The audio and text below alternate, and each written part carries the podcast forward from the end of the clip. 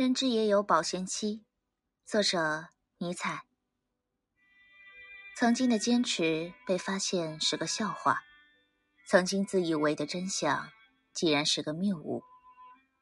这并非说明曾经的你是多么的肤浅无知，而是因为这样的想法对当时的你来说是条必经之路。他们就是真相，他们理应被坚持。因为人总是在不断的学习进步，然后朝一个个新的人生阶段迈进。你阶段性的个人理解并没有错，但是认知也有保鲜期，一旦过期就不再被需要。所以生命不息，学习的过程也不能停步。